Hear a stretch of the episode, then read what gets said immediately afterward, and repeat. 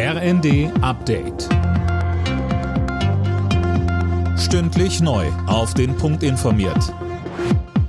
Ich bin Silas Quiring. Guten Tag.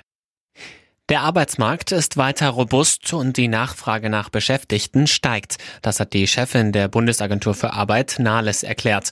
Trotzdem ist die Zahl der Arbeitslosen im Dezember wie erwartet leicht gestiegen. Zum Hintergrund sagte Nahles weiter, Verglichen mit dem Dezember 2021 ist die Zahl der arbeitslosen Menschen um 124.000 höher. Das aber kann man ganz klar auf den Anstieg zurückführen, der durch die Erfassung der ukrainischen Geflüchteten erfolgt ist.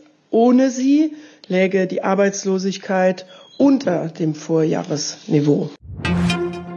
Wie weiter nach den Angriffen auf Einsatzkräfte in der Silvesternacht? Darüber wird aktuell hitzig diskutiert. Die Deutsche Feuerwehrgewerkschaft hält den Einsatz von Dashcams zur Überführung der Täter für sinnvoll, ebenso wie Jugendarbeit und Prävention. Die Kommunen sind für mehr Böllerverbotszonen.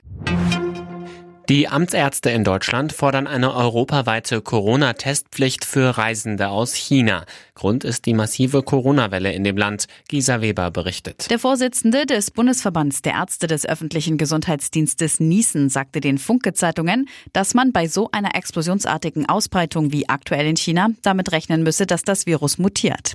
Daher sei jetzt ein europaweit einheitliches Schutzkonzept nötig. Morgen wollen die EU-Staaten über eine gemeinsame Strategie beraten. In vielen Branchen der deutschen Wirtschaft ist ein Ende der Materialengpässe in Sicht. Laut einer IFO-Umfrage klagten im Dezember gut 50 Prozent der Unternehmen über fehlende Materialien, 9 Prozent weniger als im November.